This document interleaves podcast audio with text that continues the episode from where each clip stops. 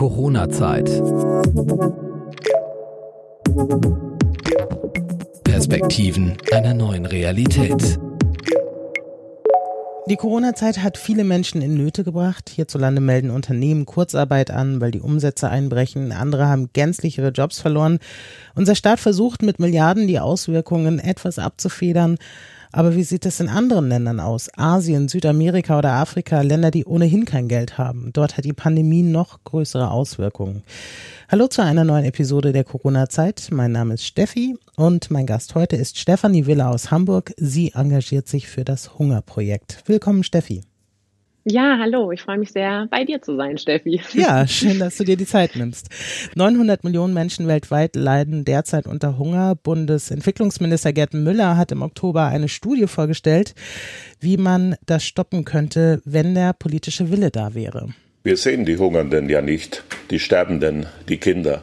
Ich sehe sie bei meinen Reisen nicht nur in den Flüchtlingscamps, sondern auch in Krisen- und Spannungsregionen.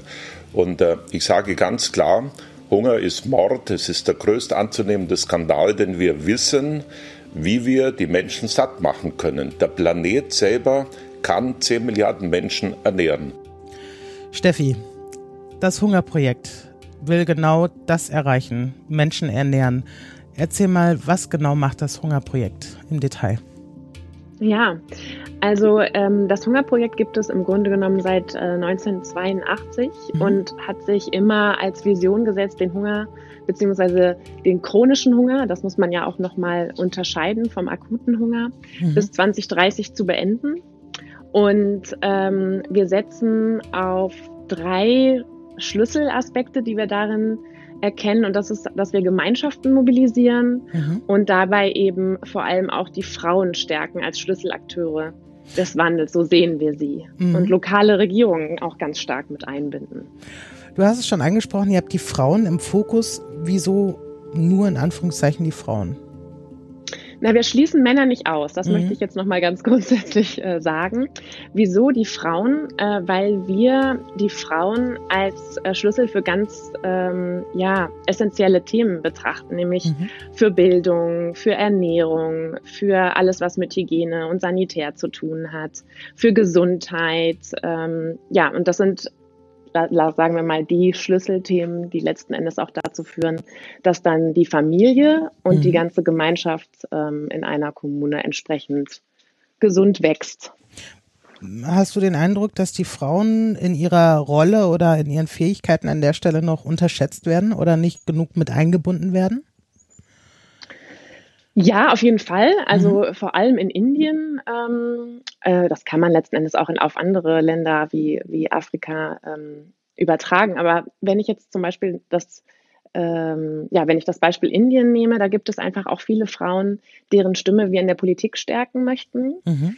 Und ähm, wo es darum geht, dass sie sich in die Kommunalverwaltung äh, wählen lassen und da auch ihren Anspruch äh, klar und deutlich machen, mitsprechen zu wollen, weil ähm, wenn Frauen eine Stimme in der Politik bekommen, auch die Themenfelder, die da bearbeitet werden, ganz andere sind aus einer ganz anderen Perspektive. Da geht es dann zum Beispiel auch darum, inwieweit irgendwelche Straßen beleuchtet werden, um Übergriffe zu mhm. vermeiden, etc. Also einfach die Bedürfnisse und die Perspektive der Frau ähm, als Stimme ähm, in Themen, die bearbeitet werden, zu gewährleisten, da ist auf jeden Fall großer Nachholbedarf. Also du sprichst jetzt gerade den politischen Bereich an. Du hast jetzt, jetzt auch Länder genannt oder Regionen, Afrika als ganzen Kontinent, ähm, die natürlich ein anderes Frauenbild haben als wir und Frauen äh, teilweise noch nicht mal Ämter bekleiden dürfen. Das heißt, wo fangt ihr denn da an oder wo setzt ihr da an,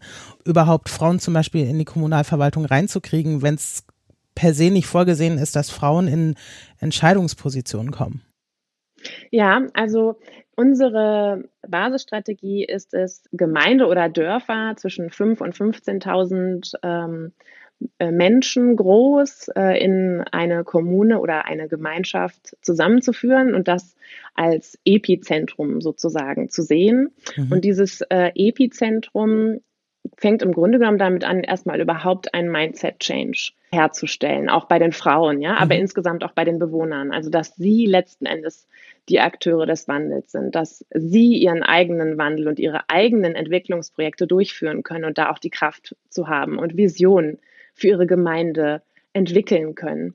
Und das geht damit los, dass normalerweise ähm, die Entscheidungen stark bei den Männern äh, mhm. verankert sind, auch in diesen Dörfern, äh, die Dorfsältesten mhm. eben männlich sind und dass wir, wenn wir, das sind ja nicht wir, nicht wir hier aus Europa, sondern wir arbeiten ja mit Menschen vor Ort zusammen, mit Frauen und Männern, mit Kollegen und Kolleginnen, die entsprechend auch zum Beispiel in Malawi und äh, in anderen Ländern in Afrika aktiv sind, Ghana etc., dass da erstmal ein Bewusstsein dafür stattfindet, dass die Frau für uns auch mit in der ersten Reihe sitzt und genauso Ansprechpartner auf Augenhöhe ist wie die Männer in der Gemeinde und dass sie einen Gemeinderat, so nenne ich das jetzt mal, äh, gründen, der mhm. pari pari ausgerichtet mhm. ist. Und damit startet es letzten Endes, da ein Mindset-Change auch herbeizuführen, ähm, dass diese Gemeinde pari-pari-Entscheidungen trifft und da ein Gemeinderat gewählt wird, der pari-pari aufgestellt ist. Du sprichst jetzt Dorfälteste an, die Männer, dass die überzeugt werden müssen, das ist mir klar, weil sie müssen ja eigentlich einen Platz freiräumen, beziehungsweise zumindest zur Hälfte. Das ist euer Ziel. Wie sehen denn die Frauen selbst das? Also sind die überhaupt gewillt und sagen, ja, ich möchte da auch mit rein oder müsst ihr auch bei denen erstmal eine neue Haltung, ein neues Bewusstsein für ihr eigenes Selbst und ihre Möglichkeiten schaffen? Ja, ich glaube, da würde ich gar nicht so unterscheiden zwischen Mann und Frau, ähm, sondern einfach das gemeinschaftliche Interesse für das Thema wecken und was es auch für einen Mehrwert für die gesamte Gemeinschaft darstellen mhm. kann. Ähm, und dann wirklich auch die Fähigkeiten herausstellen, die die einzelnen Gemeindemitglieder haben und ähm, was es einfach auch bedeutet, wenn die Frauen ähm, die Familie auch miternähren können. Und ich mhm. glaube, das ist ein ganz essentieller Punkt, der die Frauen auch antreibt, wenn man ihnen sagt, sie können selbst ermöglichen, dass äh, ihre Kinder zur Schule gehen, dass ihre Kinder nicht mit auf den Feldern arbeiten, dass sie ähm, vielleicht eine Selbstversorgung selbst ähm, herbeiführen können, indem sie eben auch Agrarfähigkeiten, landwirtschaftliche Fähigkeiten erlernen, die auch den heutigen Klimabedingungen äh, entsprechen mhm. und mit denen sie wirksam werden können und dass sie dafür niemanden brauchen, sondern dass sie das mit ihren eigenen Händen machen können, wenn man ihnen die Infrastruktur dafür bereitstellt. Ähm, und ähm, ja, und ich glaube, dass wir es uns vielleicht jetzt auch komplizierter vorstellen, als es ist. Also weil der Wille dass die Kinder eben ähm, Bildung erhalten und mhm. dass die Familie abgesichert ist und dass sie sich auch ein Leben in Eigenständigkeit und Würde ermöglichen können. Das ist auf jeden Fall da. Und dann geht es eben darum, auch den Zugang dahin zu geben. Also wie kann es funktionieren, diese Vision, wie kann man sie umsetzen?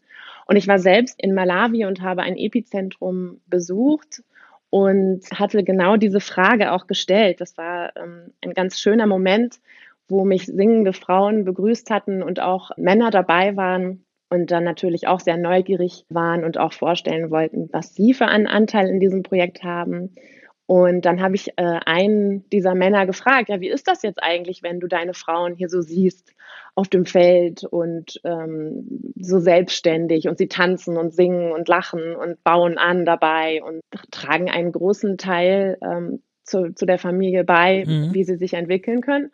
Und der Mann lachte und tanzte und sagt, na ja, wie soll es sein? Du siehst mich doch hier lachen und tanzen. Also es ist da etwas sehr, ich habe etwas sehr Positives empfunden, auch im Bewusstsein des Mannes, dass er jetzt nicht mehr die Bürde alleine trägt, sondern sie das gemeinschaftlich angehen und anpacken und große Erfolge damit haben.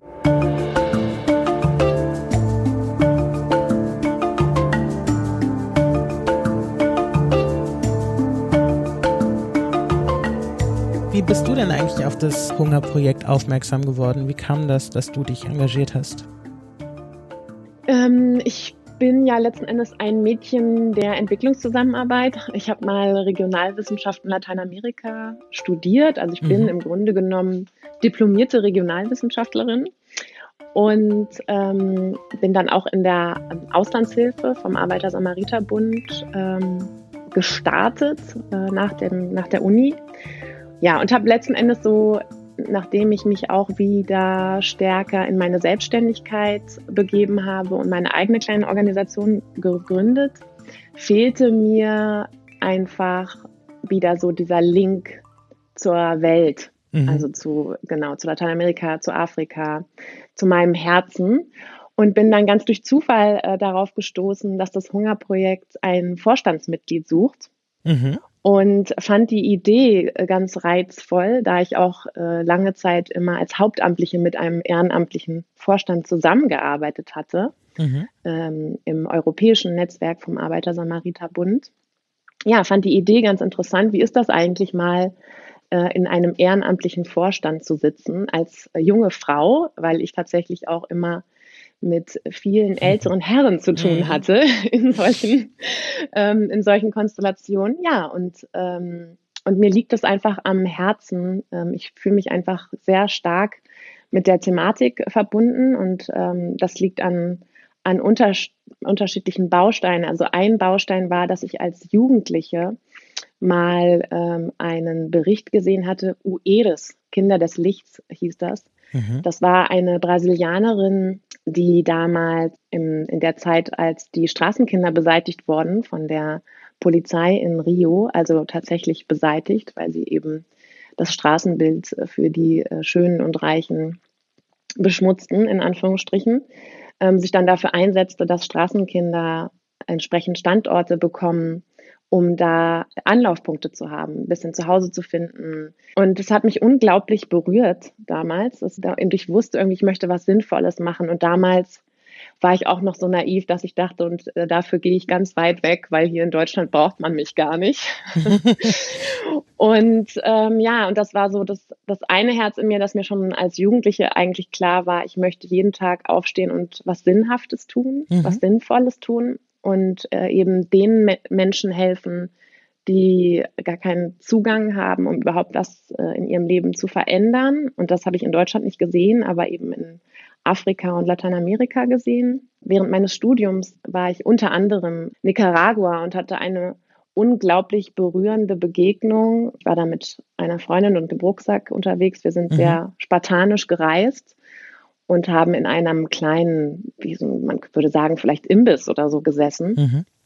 und hatten einen ganz einfachen Reis gegessen und es kamen äh, Kinder zu uns und äh, fragten uns, ob sie die letzten Reiskörner von unserem Teller denn haben dürften. Und das war für mich sehr einschneidend, mhm. dieses Erlebnis auch. Also ich kam immer wieder in Berührung äh, auf meinen Reisen und auch im Studium mh, oder auch, wie gesagt, schon als Jugendliche mit wirklich essentiellen Situationen, mhm. also wo ich erlebt habe, dass Menschen in existenziellen Situationen waren, die wir uns hier in unserem täglichen Leben überhaupt nicht Vorstellen denken können. können. Mhm. Ja, genau. Und das war für mich immer sehr berührend. Und ich wollte einfach was zurückgeben von dem, was ich jeden Tag an Glück lebe. Das mhm. war für mich ja einfach immer schon klar. Und das Hungerprojekt hat einen einfach ja, einzigartigen Ansatz, weil es eben darauf geht, die Menschen zu stärken. Und, ähm, also im Sinne von Hilfe zur Selbsthilfe? Oder ja, das würde man, das hm? sagen ja eigentlich alle, fast alle guten NGOs und Organisationen sagen ja, mhm. sie betreiben Hilfe zur Selbsthilfe. Aber ich fand trotzdem diesen Ansatz äh, einzigartig, wie Menschen mobilisiert werden, ihr eigenes Epizentrum, also Gemeindehaus zu bauen, vorher dann wirklich komplett einfach ein Bewusstsein dafür zu bekommen, was sie für eine Stärke haben, dass sie nicht darauf warten müssen, dass irgendjemand ihnen hilft, sondern sie das selbst in die Hand nehmen können, dass sie selbst bestimmen, was sie brauchen und ihnen nicht irgendjemand von extern erzählt, was sie brauchen könnten, sondern aber was macht so ihr denn da Kraft anders? Das mit dem Epizentrum ist ja eure Idee, nicht der genau. Leute. Also ihr ja. sagt denen ja auch, was sie machen können. Ja, also im Grunde genommen das Epizentrum, wie es dann letzten Endes ausgestaltet ist, das ist nicht unsere Idee, mhm. sondern ähm, natürlich äh, zeigen wir ihnen Best Practices, die, die gut funktionieren und mhm. äh, wo wir auch schon Erfahrungen gesammelt haben mit anderen Menschen und was sie für ihre Gemeinde entschieden haben, was, was gut funktioniert. Aber ob sie nun wirklich ein Geburtenzentrum oder eine Gesundheitsstation in dem mhm. Sinne brauchen oder es gibt auch ganz unterschiedliche Ergebnisse bei solchen Epizentren. Das heißt, ein Epizentrum zum Beispiel, also selbst in Malawi, also das davon kann ich jetzt halt gut sprechen, weil da war ich ja selbst vor Ort, mhm.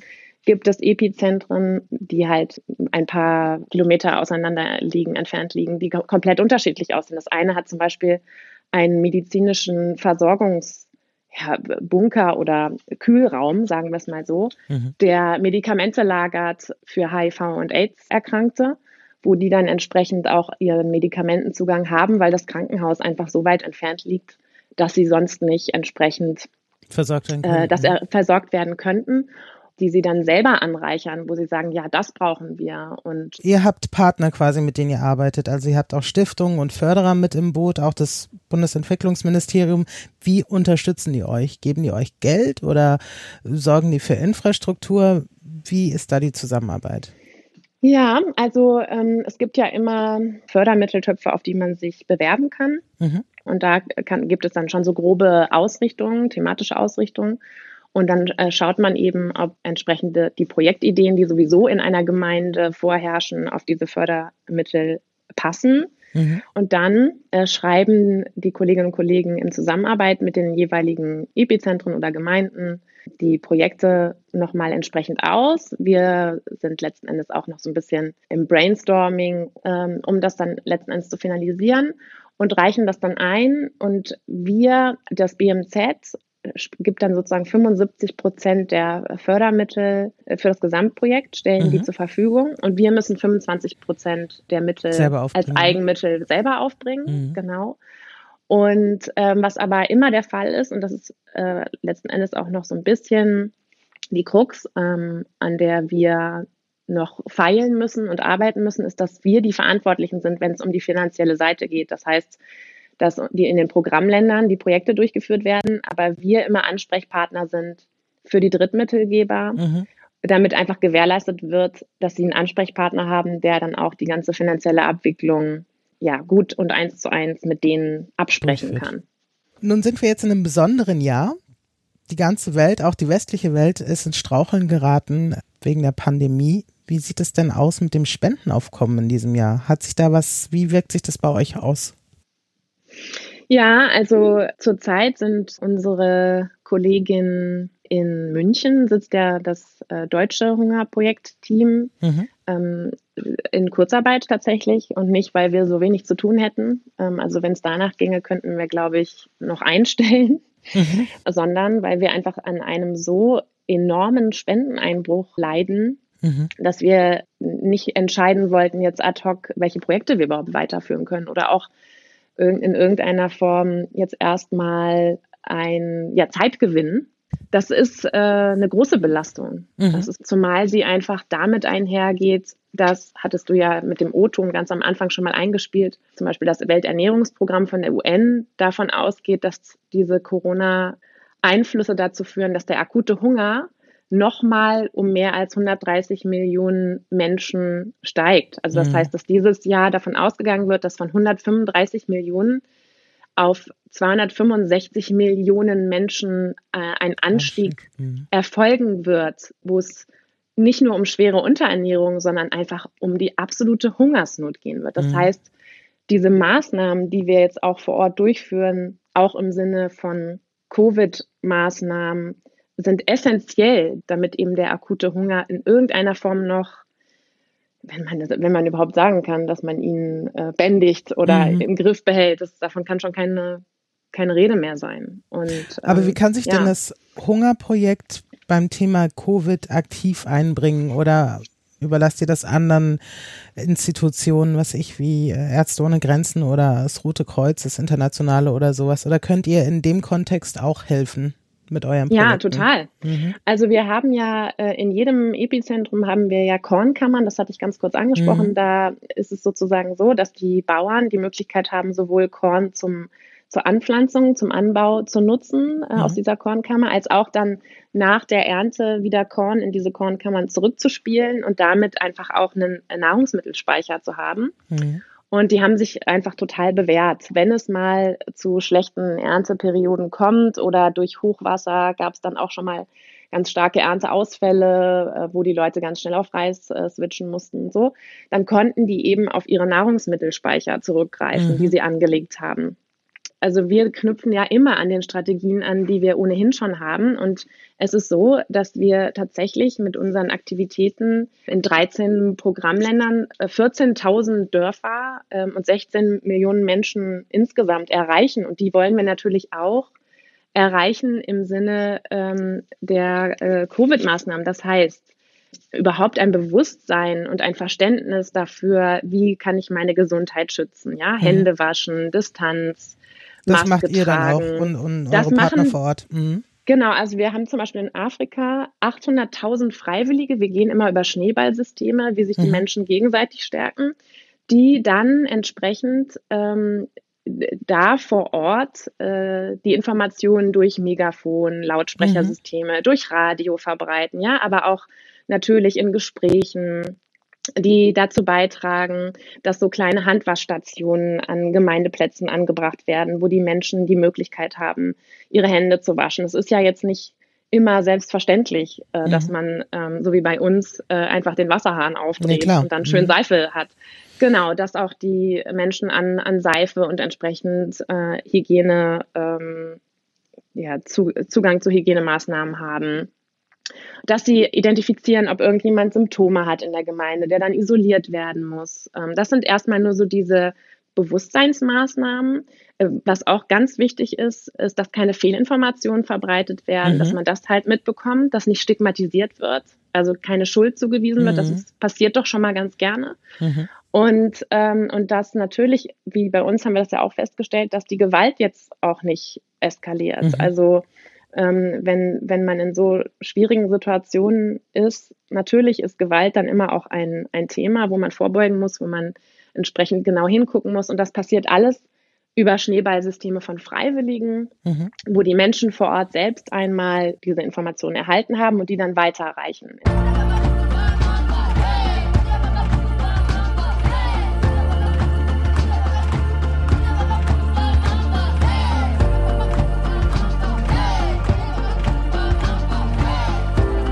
Ihr macht ja Projekte in verschiedenen Regionen. Ja, ihr seid in Afrika unterwegs, in Südamerika, Lateinamerika, Indien. Das sind ja doch sehr kulturell auch unterschiedliche Regionen. Sind denn die Probleme immer dieselben oder gibt es länderspezifische Faktoren, wo du sagst, dass das das Leben der Menschen vor Ort besonders erschwert? Ja, also es ist also ich glaube, so die Basisschwierigkeiten, dass die Menschen eben Zugang haben mhm. zu, zum Beispiel Kleinkreditprogrammen, mhm. ähm, wo sie entsprechend auch dann mit ermöglichen, in die Selbstständigkeit zu kommen. Mhm. Oder eben von den Kornspeichern hatte ich gesprochen, sowie dann auch die gesundheitliche Grundversorgung. Das ist, glaube ich, sehr ähnlich. Mhm. Aber dann gibt es natürlich einfach auch Schwerpunkte, die unterschiedlich gesetzt mhm. werden. Mhm. Und Kannst du da mal ein Beispiel machen? Genau. Mhm. Ein Schwerpunkt, den wir zum Beispiel in Afrika haben, ist dieses WASH, also Wasser, Sanitärversorgung und mhm. Hygiene. Mhm.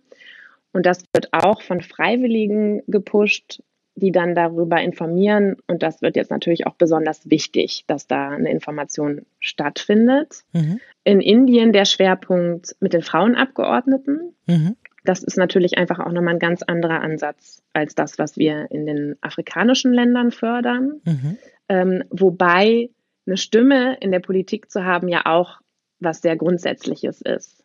Aber wo es dann halt Absolut. halt ein, genau, wo es dann halt einfach nochmal darum geht, okay, in in Afrika eher so auf der Gemeindeebene zu schauen, wie haben die Frauen dort die Stimme, wie können sie als Gemeinde auch ihre Ansprüche gegenüber dem Staat geltend machen und in Indien eben mit diesen Frauenabgeordneten das zu äh, stärken. Es gibt sicher in Bangladesch gerade nochmal eine ganz besondere Not, wo die Versorgung einfach grundsätzlich auf die wohltätige Dienste fällt.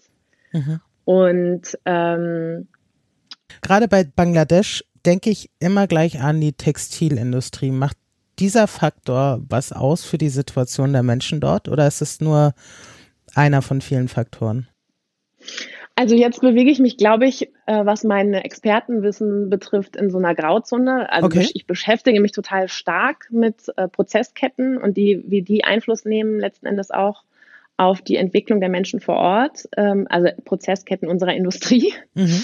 Und äh, bin auch absolut äh, der Meinung, ähm, dass äh, wir großes Unrecht damit tun, wenn wir billig Klamotten einkaufen. Mhm. Aber das ist jetzt nicht mein erstes Kompetenzfeld, über das ich jetzt wirklich eine gute Expertise hätte, um darüber zu sprechen. Was ich zum Beispiel assoziiere mit Problemen während der Corona-Zeit in Bangladesch, das ging relativ groß durch die Medien, als wir beim in Anführungszeichen ersten Lockdown waren oder beim Lockdown im Frühjahr, dass halt dann plötzlich große westliche Unternehmen, die dort Milliarden quasi Aufträge nach Bangladesch geben und da produziert wird, produziert wird, produziert wird, die dann erstmal gesagt haben, ey, sorry, ist Corona, wir zahlen jetzt erstmal nicht. Und Mhm. dass dort ganz viele Leute, die ganz wenig verdienen, dann da auf ihren Löhnen saßen. Bangladesch hat aber schon produziert und saß dann da auf, auf Kollektionen. Finde ich sehr spannend. Ich würde niemals sagen, dass das nicht ins Gewicht fällt. Also ich Mhm. würde sagen, dass unsere gesamte Kleidungsindustrie immer schon sehr stark ins Gewicht gefallen ist, was die Mhm. Entwicklungsmöglichkeiten vor Ort betrifft. Und ich glaube, dass es halt einfach gerade auch an diesem Punkt wichtig ist, die Menschen zu stärken Mhm. darin, was ihnen zusteht. Mhm. Und, und dass wir uns auch dafür stark machen, dass auch entsprechend die Regierungen vor Ort äh, Maßnahmen ergreifen, dass eben so eine Ausbeutung nicht mehr stattfinden kann. Also Mhm. dass zum einen, ich glaube, da liegen ja unterschiedliche Verantwortungsebenen. Ja, einmal die Verantwortungsebene der Kleidungsindustrie, die Mhm. Verantwortungsebene des Konsumenten, also wir, Absolut. die das Mhm. Zeug kaufen, äh, die Verantwortungsebene von den Staaten vor Ort, die das zulassen und die Verantwortungsebene von den Akteuren, die halt einfach in die prekäre Lage kommen, dort arbeiten zu müssen. Das sind so viele Ebenen, die da ineinander greifen und da ist definitiv, ob Corona hin oder her, es ist Mhm. äh, tragisch. Und zum Glück kann man nur sagen, kommt da ja auch ein Umdenken beim Endverbraucher und somit auch ein umdenken müssen bei den Unternehmen. Und es Mhm. wird ja auch alles transparenter, das Leid. Das heißt, die können ja nicht mehr einfach nur so walten und schalten. Eine Tragik, die sich durchzieht, würde ich sagen, Mhm. die wir unbedingt äh, in Angriff nehmen müssen und ändern. Was das Hungerprojekt jetzt da speziell drin macht, da müsste ich recherchieren. Ich könnte mir nicht vorstellen, dass das Hungerprojekt nicht aktiv ist, Mhm. weil wir auch Projekte fördern, wo Menschen in den Gemeinden lernen zu nähen, um für sich selbst zu nähen und das auch entsprechend veräußern zu können. Mhm. Aber ähm, ja, dass da, ich bin, ich bin ja nur die Freiwillige, sagen wir mal so, die Ja, sich ja als. Ehren, als Ehrenamt damit beschäftigen kann. Da haben wir ja viel kompetentere Menschen in unserer Geschäftsführung oder halt vor Ort bei unseren Kollegen und Kollegen, die könnten dir da sicher viel bessere Auskunft geben als ich. Aber das führt mich schon zu meiner nächsten Frage. Also ihr lebt natürlich unter anderem auch von Spenden. Und wie kann man sich denn engagieren beim Hungerprojekt aktiv außerhalb von Geldspenden? Jetzt, wenn das jemand hört und sagt, und du bist ja auch jemand, der sich da ehrenamtlich engagiert, wie könnte man mitmachen bei euch? Ja, also der Vorstand des deutschen Hungerprojekts ist ehrenamtlich. Mhm. Das heißt, dass wir mit unseren hauptamtlichen Kolleginnen zusammenarbeiten, sowohl was eben Strategien betrifft, Planung und tägliche Herausforderungen, die wir gemeinsam angehen. Mhm. Da ähm, sind wir immer sehr offen, auch für unseren Vorstand auszuweiten mit tollen Menschen, die kreative Ideen haben und einfach leidenschaftlich von dem Thema ergriffen sind. Wir haben aber auch ganz viele ehrenamtlich freiwillige Helfer und Helferinnen, die uns tatsächlich auch sehr täglich unterstützen, denn unser gesamter Auftritt nach außen, Mhm. ähm, also was äh, Facebook, die Social Media Mhm. Kanäle betrifft, das läuft eigentlich nur mit ehrenamtlicher Hilfe. Mhm. Also was, was für uns total wichtig ist, ist, dass ganz viel Geld vor Ort auch wirklich ankommt und wir Mhm. nicht eine, eine, ein aufgeblasener bürokratischer Apparat sind, der unterhalten werden müssen hier, muss hier. Riesenverwaltung. Mhm. Genau, und wir haben tolle hauptamtliche Mitarbeiter, aber wir versuchen auch ganz viel einfach ehrenamtlich zu gestalten. Und da ist jeder willkommen, der sagt, ich möchte das Hungerprojekt ähm, in. Aber was könnte man denn da machen? Also wenn ich jetzt Ja, sage, also ich genau, möchte mich da also- einsetzen, was kann ich konkret machen? Ja, du könntest zum Beispiel, wenn du wolltest, einen Podcast für uns machen. Und, äh, und dann halt die ich sag Menschen mal meine Nachbarin. informieren. Deine Nachbarin, das, was, was, was Hm? macht denn deine Nachbarin? Also was sie immer machen kann, ist zum Mhm. Beispiel, ähm, also das von, von ganz einfach äh, in Mhm. der in der E-Mail-Signatur, wenn ich E-Mails schreibe, sagen, guckt mal, das Hungerprojekt macht tolle Arbeit, schaut mhm. doch mal auf die Webseite. Das wäre so das, das Leichteste, cool. was man machen mhm. könnte. Einfach Stimme sein, ja. Oder wenn man mal wenn dem Hungerprojekt folgt äh, auf den Social Media Kanälen, mal schauen, ach, das ist wirklich ein, ein Projekt, ein Herzensprojekt, das teile ich jetzt. Da möchte ich, mhm. dass andere Menschen davon auch erfahren. Ich glaube, das ist also so als Multiplikator sozusagen. Ja, genau. Die Stimme für das Hungerprojekt sein. Wir arbeiten mit ganz vielen tollen. Interessanterweise sind es im Moment nur Frauen, aber mhm. die zum Beispiel auch Marketing studiert haben oder irgendwie selbstbegeistert Texte schreiben ähm, oder gerne irgendwas designen, so kleine Grafiken designen. Die machen das alles freiwillig für uns. Also es geht auch um Sichtbarkeit, ne? In dem um, Fall. Es geht vor allem um Sichtbarkeit, mhm. ja, weil ich glaube, dass ein großer Struggle von das Hungerprojekt einfach auch ist, diesen Digitalisierungsfaktor jetzt auch ähm, mhm. nochmal stärker mitzugestalten. Also, mhm. dass wir auch auf unterschiedlichen Kanälen wirklich sagen, was wir für eine gute Arbeit machen. Und Du hast ja auch selbst in den Social Media Kanälen eine Aktion gestartet, Taschen zu verkaufen. Ja, also wir haben lange darüber nachgedacht, mhm. weil natürlich strugglen die Menschen hier auch vor Ort und wir wollen mhm. das überhaupt nicht unterbewerten sozusagen. Mhm. Ja, also wir wollen auf Augenhöhe zeigen, dass sowohl hier Menschen leiden unter der Corona-Pandemie als auch dort vor Ort. Natürlich mhm. ist das Leiden hat einfach nochmal eine andere Dimension. Mhm. Also weil es da vor Ort wirklich um Verhungern, um Existenz äh, geht. Existenz im Sinne von überleben, wie können wir damit umgehen? Wir wollen ja auch niemandem irgendwie ein schlechtes Gewissen machen oder mhm. also nicht in seinem eigenen Leid hier vor Ort ernst nehmen. Die Idee war eben zu sagen, okay, du schaffst Platz, wir schaffen Zukunft. Das war so der Kampagnentitel mhm. und haben damit aufgerufen, dass die Leute zum Beispiel ihre Handtasche, die sie nicht mehr brauchen, die im Schrank liegt, ähm, oder die ihnen vielleicht auch besonders am Herzen liegt und die sie dafür hergeben möchten, verkaufen können und den Erlös an das Hungerprojekt spenden. Mhm. Ja, und dann kann das ausgeweitet werden. Ja, andere Leute haben dann gesagt, ich habe keine Tasche, aber ich möchte gern meinen Mantel verkaufen, versteigern. Ich dachte, du sagst meinen ähm, Mann. ja, mein Mann. ja, so weit war es mhm. noch nicht, aber wer mhm. weiß, was alles noch kommen kann. Man weiß es nicht.